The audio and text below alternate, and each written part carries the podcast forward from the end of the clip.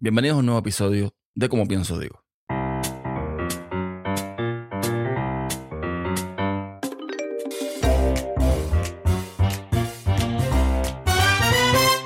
Si estás en el rango de 25 años en adelante, me gustaría que por un minuto trataras de volver al pasado para ver si recuerdas cuántas veces llegaste a ver esa situación donde un niño en un lugar público, una tienda, un mercado, un parque, se tiraba al piso con pataletas porque quería algo que no podía tener o que sus padres no le podían dar. Un juguete, un dulce, lo que fuera. Yo recuerdo que momentos como esos los vi muy poco y cuando sucedía, aquella situación se resolvía enseguida. Aunque quizás no con los métodos más adecuados para los psicólogos y pediatras modernos de hoy, por supuesto. Y es que desde que soy padre, yo he venido siguiendo en redes sociales a este tipo de expertos para que con sus consejos, sus trucos, sus técnicas, etcétera, etcétera, me den herramientas para eh, educar y criar a mi hija lo mejor posible. Pero me da la sensación que muchas veces estos profesionales pretenden que criemos a niños de cristal, que no conocen el límite. Yo no soy profesional en este campo. Por supuesto que no, y me puedo estar equivocando muchísimo. Pero sí fui un niño, criado con amor, con respeto, pero también con disciplina en el momento que era necesario. A pesar de que fui un niño bastante bueno, que no daba mucho dolor de cabeza, hice mis trastadas como todos y mis padres, por supuesto, no dudaban en hacer uso del temido cinturón de cuero o la siempre intrépida chancla voladora.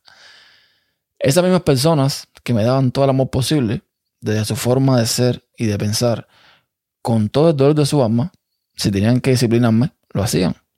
Y luego seguían dándome el mismo amor y trato de siempre. Y no creo yo que haya incubado ningún trauma o miedo o algo por el estilo. Yo no soy partidario de la violencia, ¿eh? y mucho menos como en tiempos antaños donde a veces ya aquello no era violencia, no era disciplinar, ya aquello era abuso y maltrato infantil. Pero sí creo que es necesario que los niños entiendan los límites que aprendan a discernir entre lo bueno y lo malo, aunque haya que levantar un poquito la voz. Porque si no es así, entonces, ¿cómo? Explíquenme. Mi niña, por ejemplo, tiene dos años, dos años y medio. Ella, como cualquier otro niño de esa edad, es traviesa, juguetona y sobre todo desafiante. Y sí, a veces cuando hace algo mal, con solo cambiar el rostro y mirarla seriamente o pedirle que no haga algo con seriedad, da por terminada aquella acción que ella no entiende que molesta o que está mal. Pero otras veces no. Tanto su madre como yo nunca le hemos pegado. De ninguna forma. Pero sí le hemos hablado fuerte. Aunque nos reventemos por dentro o aunque después le pidamos disculpas eh, porque nos da remordimiento, nos da cosa, ¿no? Pero sí le hablamos fuerte. Le hemos gritado. Vaya, por decirlo más, más, más, más eh, simple.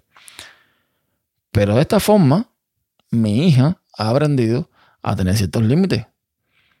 Y es tan buena que cuando se da cuenta de que estamos molestos, nos pone así su carita triste y como avergonzada así, nos dice, sorry papá o sorry mamá. Y ahí ya el corazoncito se nos estruja. ¿Y, tú crees que a mí me gusta levantar la voz a mi hija? Por supuesto que no. A mí eso, de verdad, el, el corazón me lo parte en dos.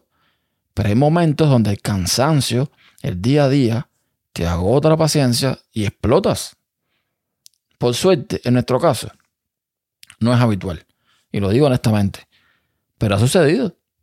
Y hay que entender el contexto y el tipo de niño con lo que algunos padres tienen que lidiar antes de juzgar. La crianza de los niños en los Estados Unidos se refleja en la sociedad día tras día. No todos, no estoy generalizando.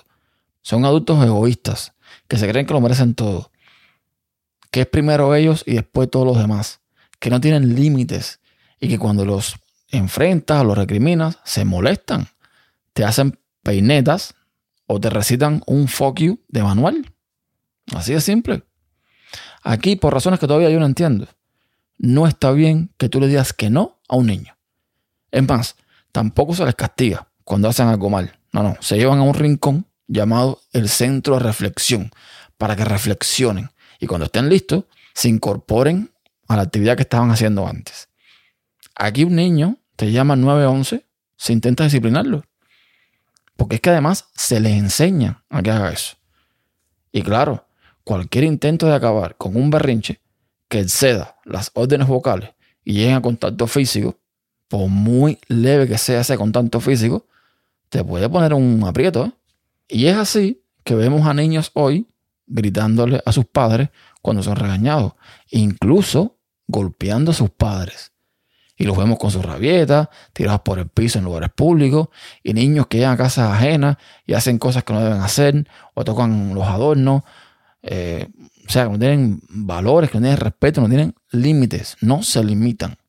Si bien hay acciones o frases que aprendimos nuestros padres mm, por la forma en que nos criaron, como pudieron, la verdad también, o, la forma que ellos aprendieron de nuestros abuelos, que hoy escandalizarían a los profesionales más modernos, yo soy de la opinión que hay que poner límites ahora, cuando se pueda, porque después ya va a ser demasiado tarde. Y luego nos quejamos y nos dejamos las manos a la cabeza cuando el niño no salió irrespetuoso el niño se tira la vida de la droga o la vida del alcohol o de cualquier vicio por ahí y en ese momento y el niño no nos hace caso, ese niño no nos respeta, no podemos poner control. Nada, una opinión, como siempre, y puedo estar equivocado, pero por aquí lo dejo. Hasta un próximo episodio.